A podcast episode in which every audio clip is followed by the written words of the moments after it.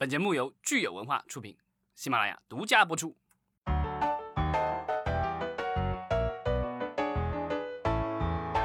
欢迎大家收听新一期的影视观察，我是老张。大家好，我是石溪。呃，十一档期马上就要到了。上周呢，我们聊了十一档电影的安排。呃，后来呢，又有新的消息出来，就是一点就到家改档了。嗯，它改到了十月四日上映啊。之前我们还说这个肯定不会改档，但它还是改了。当然，它还是在档期内进行调整。但是它的这个操作比较诡异，那就是说它在呃九月底和十月初的时候会进行所谓的试映。然后在四月的时候才是全面上映，这个我感觉，呃，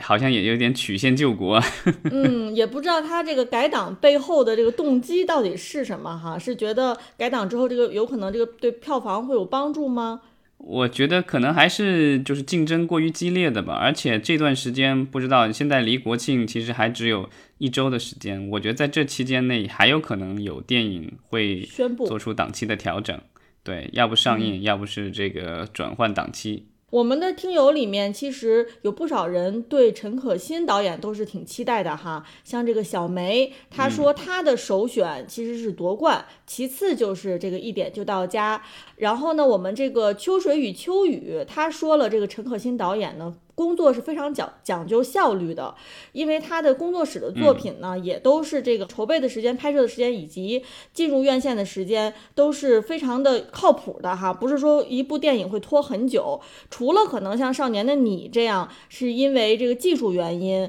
导致了一直在这个推迟档期，但是他其他的很多代表作都是在很短的时间内就筹拍然后上映的。嗯，对，香港电影行业一直以来，呃，不管质量上大家有什么样的这个评论，但是从效率上来说，一般香港电影人的效率其实都算比较高的，而且基本上能够尊重投资方，然后呃，一般超期和超预算的这个情况。不太多啊，当然，除非你是吴宇森导演了。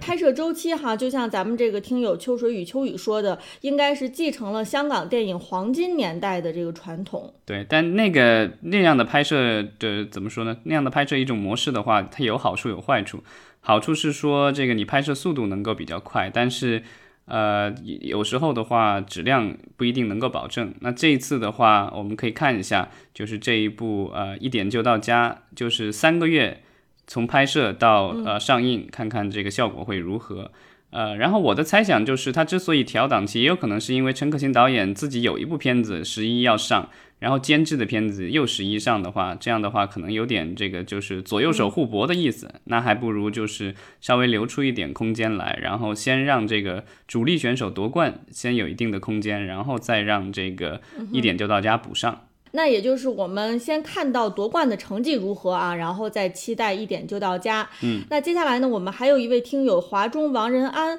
他呢其实指出了我们。国内电视剧的一个弊病啊，因为他评论说为什么这个找这个弟弟去做这个美剧的制作人，他说至少呢在美 呃美剧里面呢，呃美国的制作人好像很少出现是说找这个枪手写这个电视剧剧本的，那就是我们国内呢经常有这个找人代笔，然后自己署名的。那看来呢我们的听友呢还是非常的关心我们国内的这个网剧电视剧的创作情况。那我们今天这期节目呢，其实就。就是来梳理一下，看看最新的网剧、网大以及电视剧立项的情况。对，最近的话，其实有好几个公布，一个是呃总局公布了八月的电视剧的备案，然后另外的话又公布了这个就是呃网络剧和网络电影的一个备案的情况。那咱们可以一起都来聊一聊，基本上都是七八月份的事情。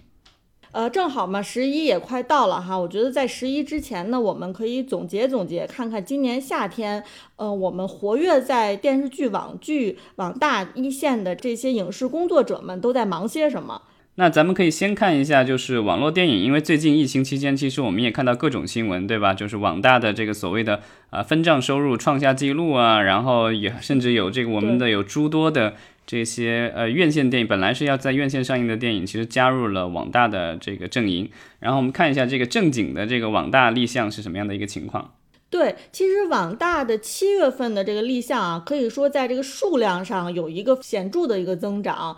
环比上涨了，居然达到了百分之四十八。嗯，网络电影备案的这个数量呢，可以说达到了二零一九年以来的一个最高峰。对，呃，我觉得可能是因为之前可能因为疫情的影响，然后很多的备案可能有一些积压，那这次的这一次的话，等于是集中释放了。呃，这个算不算一种报复性的需求呢？啊，但我觉得其实参考以前的，就是我们的这个正常的院线电影的立项来说。啊，对往以往的那个经验来说啊，就是呃立项通过了多少，并不代表将来能拍摄成为多少，因为就是即便是拍摄了，也有可能烂尾，这个没有没有最后制作完。所以这个最后还是要看它最后上线备案的这个最后有多少的数量，因为这个，因为像之前咱们国家每一年立项的这个电影的话，其实很多的。你去每一个之前咱们聊那个就院线电影立项的话，其实我们只是挑一些出来聊。每一次就是它现在分一个月分上中下三次，呃，放出来这个立立项的这备案，我们可以看到，其实每一期的话，它都有几可能有上几百个项目立项。但最终其实拍出来，咱们国家一年的产量其实也就在呃五百到七百部之间，对吧？如果我没记错的话，而且这部里面的话，可能只有一百多部呃在院线里有大规模上映过，其他的可能就是呃或者转向了网大，或者是在少数的地方的一两个院影电影院上，就是算一日游一下，那就结束了。呃，而且我看到咱们这个影视行业的这个公众大号哈，娱乐资本论，他发表了一篇文章，里面总结说，其实现在这个网络电影呢。主要还是以以这个龙啊、神呀、妖啊这样一类的这个神话、奇幻、冒险这类题材相关哈，所以就是我们其实之前一直说，就是网络电影有没有可能在这个呃类型方面或者质量方面有一个比较明显的一个转变，但现在看起来其实呃好像也没有跟以前也没有什么不同，大家还是喜欢这种就是比较劲爆的这种题材和比较劲爆的这种元素吧。嗯，我觉得就大家还是喜欢这种所谓的简单粗暴的，延续了八九十年代港片味道的这种电影，呃，网络电影。然后我们可以看到，从主创上来说，也经常是呃一些呃怎么说呢，算是过气或者半过气的一些港台演员在领衔这样的网大啊。当然，就是导演上面的话，其实我们可以看到越来越多的呃国内的年轻一代的导演在开始制作这样的网络电影，而且网络电影的这个就是成本的话，我们看到现在已经有。有两千万，甚至我看到有网大已经宣称，号称有四五千万的这个成本了。这个其实是在质上面，我觉得是有一定的算是飞跃了吧。从当时的几万到几十万，到现在的几千万。是你刚才说这个网大也是很偏爱这种香港的这个老的演员哈。与此同时，我们看这个网大的主角也非常偏爱这种蛇和蟒类的这种常见的故事的这种主角。这也是咱们这个娱乐资本论这个文章里面他总结出来的哈，好像就是，呃，各种这种怪兽题材的也是非常的多，嗯，所以我看就是咱们其实，在网络电影上，可能观众还是能找到一些你在一些其他的一些类型，比如说院线电影或者是电视剧、网剧上面，在网大上还是能找到一些不同凡响的一些东西。嗯，我们看到的，目前来说，之前看到的一些就是网络电影的一些所谓的排行榜什么的，我看起来好像排行前位的都是你说的这些乱力怪神，那那叫什么？对，是吧？叫乱力怪神的这种。对，我不知道咱们听友里面有没有特别爱好这类题材的哈。所以我们看说，其实网网大哈，可能在我们可以预见到的未来，这个流行的这个元素也。基本上也就都是这些了，不太可能就是，比如说突然这种都市当代的爱情题材啊占主流。其实它主流还是这种就是奇幻啊，当然也就是说科幻，科幻可能也是最近立项比较多的这样的一个类型。其实这个和呃当年好莱坞拍这种所谓的 B 级片其实差不多，所以大家呃总觉得就是中国的网大里面能不能也出现像美类似从美国的这个 B 级片里出现的那些大神，将来这个拍。呃，我们所谓的国际级电影的这些大导演，当然这个不好说。但是从目前来说，如果大家一直以来都还只是拍这样的电影的话，我觉得这个还可能比较难产生大师。那我们说完呃网络电影哈，我们接下来看看网剧吧。今年夏天其实网剧这个。备案的情况，它的数在数字上面哈，其实是令人相当的惊讶的。就是这个网剧其实创造了二零一九年十二月以来的最高的这个过审记录。对，一共有一百三十五部过审。对，我们可以看一下对比一下这个，就是前几个月的数据啊，从一月份开始是七十七部，然后之后的话依次下来，二月六十一部，然后六十六部，其实都是五六数，这个是六十部六七十部左右。然后到六月份的时候，突然一下就是上升到了一百零五部，这个上百了。然后到七月份继续上涨，到了变到一百三十五部。但是有一个数据很稳定。呃，没有太大的一个变化，除了中间可能四月份有一个突然大的变化以外，就是上线的备案。因为我们知道现在的这个就是所谓的重点网络剧，它要双重的审查，一个是在呃拍摄之前要做一个规划备案，对，这个是就是和我们这个院线电影还有电视剧的这个就是呃备案是类似的，得把你的这个相关的剧本一些东西交上去，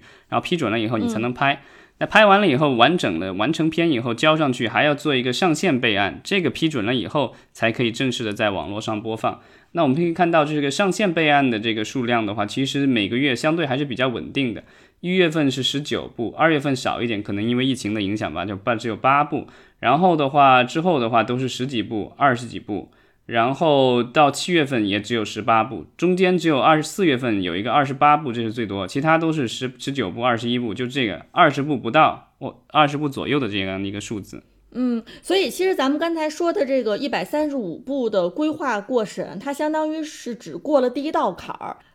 对，这第一道坎儿的话。现在的门槛稍微比以前提高了一点，因为以前的话可能有一个梗概就可以拿去立项了，那现在的话需要签一个承诺书，就是需要承诺你已经有完整的剧本。这个的话可能会把一部分的项目挡在外面，但是我们看来现现在看来好像似乎并没有挡住太多的这个项目。现在我们立项的项目依然非常多。呃，但是我们说，呃，不但说现在这个审批是双重审批，而且呢，其实每一道坎儿、每一层审批，其实它的这个门槛儿都变高了。而且这一次的七月份的这个就是呃审批比较有意思的是，还需要把。实际投资和演员片酬的这个信息给填进这个就是立项的时候的这个审查表里。对这个立项审查表要求的要填的内容哈，真是越来的越多。对这个就是因为之前呃对片酬的这个就是我们怎么说这个规定的话，其实都是暗算算是暗箱操作吧，在背地里操作的。呃，现在就是呃我们呃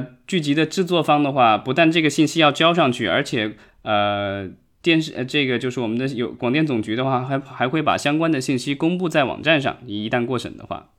它其实是根据广电总局出的一个明确的政策哈，来收集呃演员的呃片酬信息的。这个政策的名字名称就是《重点网络影视剧剧成本配置比例情况报告》。现在好像这个网剧的话都得。把这个相关的情况填在这个表格里，要盖章签字交给这个总局。对，它不光是演员的这个片酬，它还包括。呃，项目的总投资额，然后呢，总片酬占总投资额的比例，然后呢，还有这个主演，呃，男一、女一号的占总片酬的比例，对对，然后他们的名字，然后还有这个呃女二号、男二号他们的这个片酬是多少？所以它其实还是相当的详细的哈，就是需要告知给这个广电总局的。嗯，而且它现在的规定是说，全部演员的总片酬不能超过制作成本的。啊，总成本的百分之四十，然后主要演员的片酬，就刚才说的男一、女一、男二、女二这些，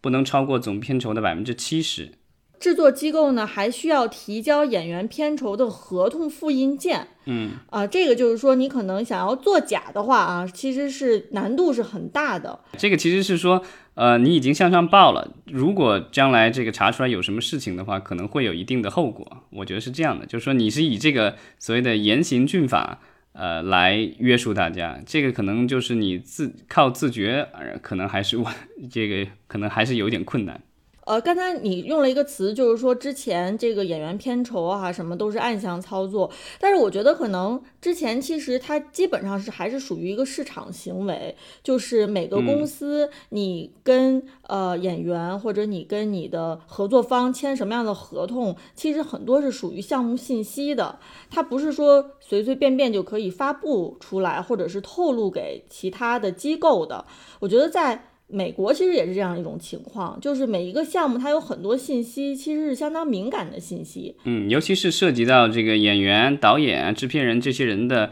所谓的片酬，这个其实基本上属于呃比较私密的一个信息吧。虽然可能税务局什么之类的可能可以知道，但是普通老百姓可能只能够从一些花边新闻或者是一些泄露出来的信息中得知这样的呃算是保密信息吧。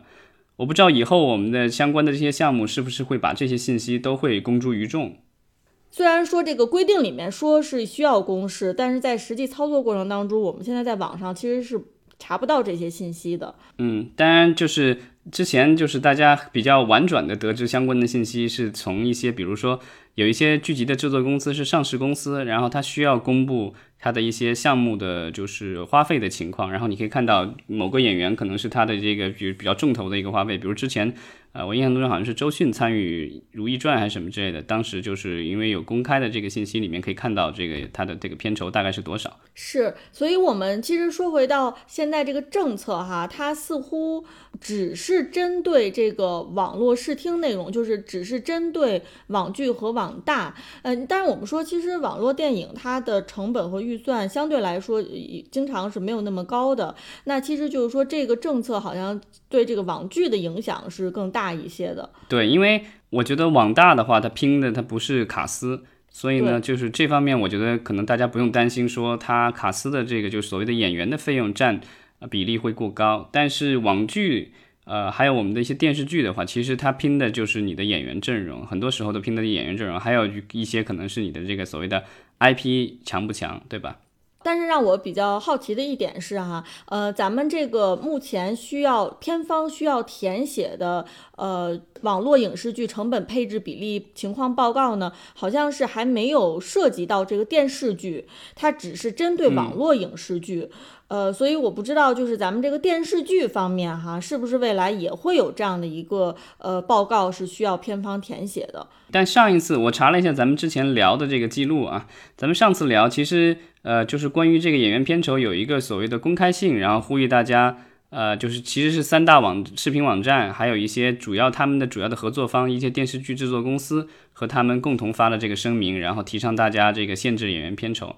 所以从这上面来看的话，可能这个电视台这方面，就是在电视剧的制作这方面，他们还没有提出来有具体的要求，说你需要怎么样去限制。呃，就是演员的片酬，但是我觉得，因为都是广电总局管嘛，虽然一个是电视司，一个是网络司，但是我觉得，因为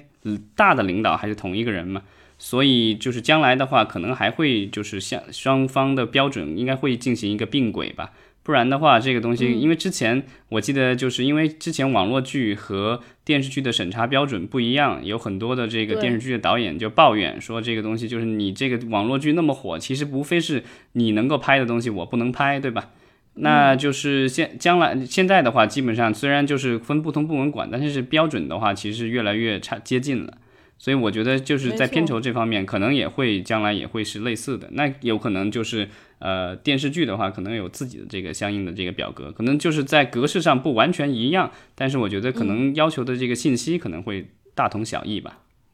嗯那咱们就来看看这个电视剧的备案情况哈。其实我刚才已经说了，就是网剧呢，在今年夏天规划备案的数量是非常多的，但是呢，与之形成非常鲜明的对比是，电视剧的备案数量却相比起去年同期有所下降了。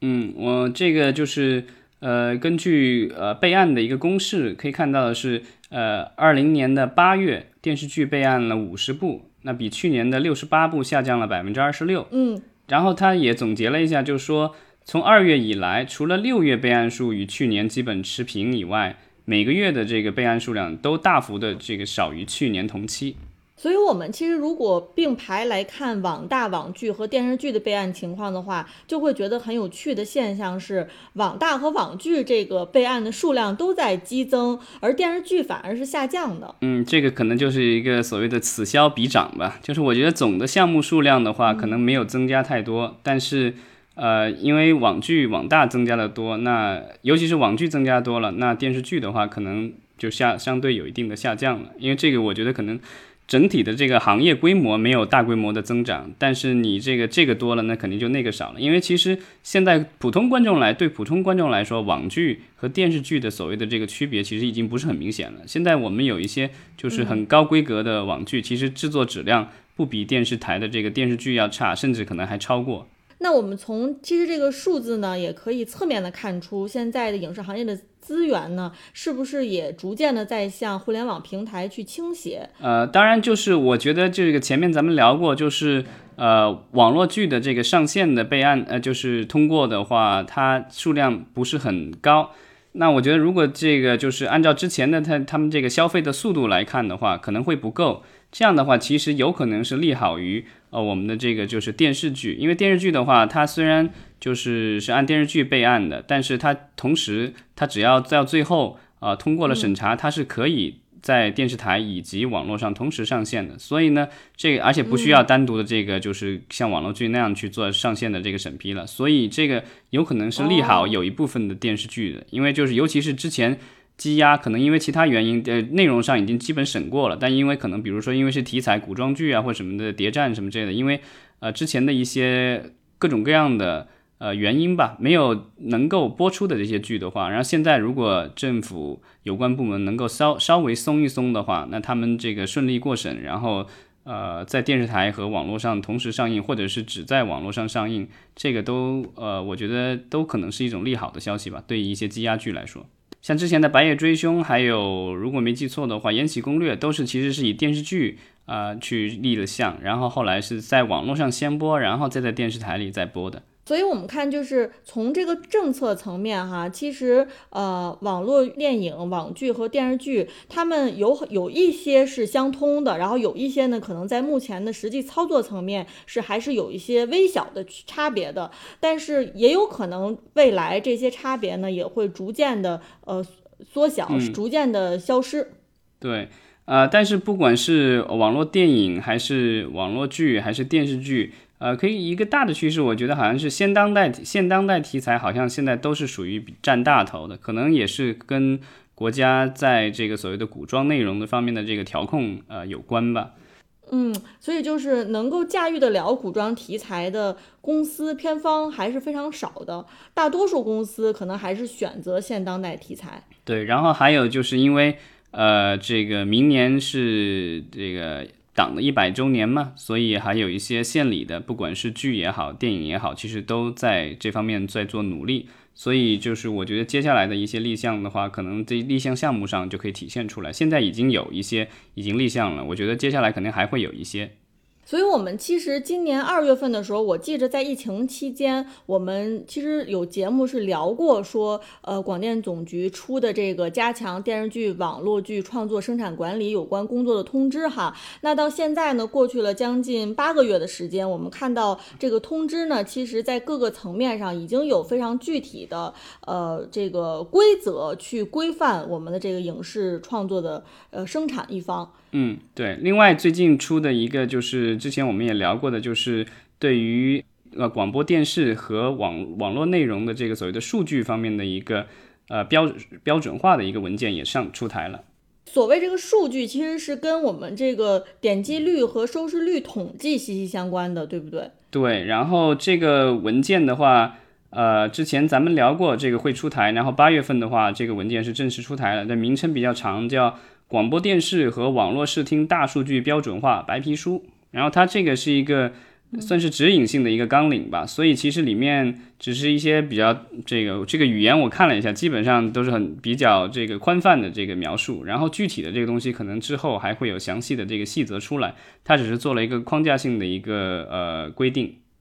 所以我们可以预见到哈，可能在呃很短的时间内，我们对于网络内容、互联网内容的这个点击率，可能会有一个统一的，就是标准去比较，横向比较和纵向比较，而不会像之前一样，就是大家好像各自为政。嗯，可能对于点击率呢，也有很多注水的情况，很多虚假的情况。然后说出来呢，大家也都云里雾里的哈，不知道就有几分真几分假。呃，所以如果是有这样一个统一的标准出来呢？对于我们呃去判断一个项目的热度，其实是更有利的。对，这因为这个这方面的数据的话，其实对我们的一些广告商啊，对我们的一些合作伙伴，就是这些剧啊电影的这个合作伙伴，其实很重要。然后另外对平台来说，它也很重要，因为你得知道自己做的好还是不好。那其实呃之前的话，电视时代的话，就是有这个所谓的收视率。然后进入网络以后有这个点击率，然后但是这个东西就是我们刚才也聊到了，有一些内容它既出现在电视上，也出现在网络上，这样的话你要去做一个综合的数据，呃，怎么说去做一个比较的话，其实比较难。那它现在如果有一个这个所谓的标准化以后，其实你是可以量化的，就是你的电视数据和你的这个网络数据怎么去做融合。另外的话，不同的这个媒介传播的内容，它的这个数据表现怎么去做比较，这个将来的话一一旦有了标准化，然后大家。啊，在操作层面上可以实施的话，这样的话就是将来的这个就做研究，呃也好，或者是为将来制定计划也好，对商业用途和研究用途的话，我觉得都可以有非常大的帮助。嗯，但是未来我们是不是可以说可能会有一个统一的机构去做这个权威的官方的发布呢？呃，我觉得可能会有一个官方的机构去做协调吧，但因为你要收集的这个数据还是来源于。呃，很多的不同的这个，包括电视台，呃，有网站，然后可能还有一些单独的第三方的研究机构，所以我觉得可能是，呃，不一定是像这个，就是比如说之前咱们聊那个电影的数据的话，它是有个所谓的专资办，对吧？专项资金委这个办公室，它去收集票房的数据，但是我觉得，呃，就是广播电视和网络视听这个可能涉及的单位比这个所谓的。电影的话要多，而且类型也不一样，所以这个可能我的感觉是会不会还是会去设立一个公司，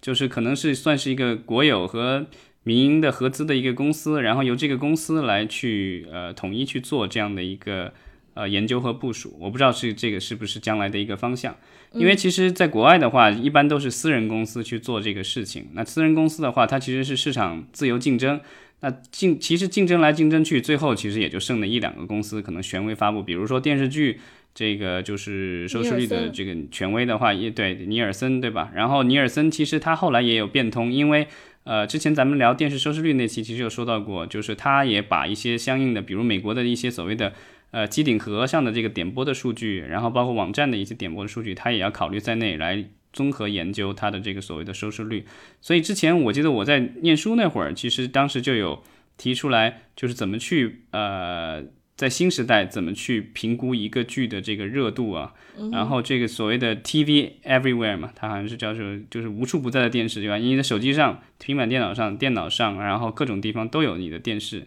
都算是电视。其实不只是局限于局限于你客厅里或者是你卧室里的那个电视机上的电视了。呃，我觉得我们其实还是挺期待说，呃，互联网内容哈，到底数据统一之后会如何影响到这个行业的发展？因为刚才老张你说了电影票房数据的统计，其实现在电影票房数据还是发布出来还是比较权威的。像我们无论是业内啊，还是一些呃普通的观众，他们可能看到这些数据，票房数据，他们。可以判断出，哎，这部电影到底它的受欢迎程度如何？而且就是大家很少是对这个票房数据有特别多的疑义。当然，除了可能个案是说，比如说有偷票房的这种情况哈，但是从数据层面上来讲，其实还是它的权威性还是相当高的。所以，但是未来就是对于互联网这个内容来说呢，它肯定这个统计上面要比电影票房统计要复杂很多了，对吧？因为它的影响它的因素也非常多。所以，对，因为电影数据，电影数据，我觉得因为它是实打实的数据，然后但是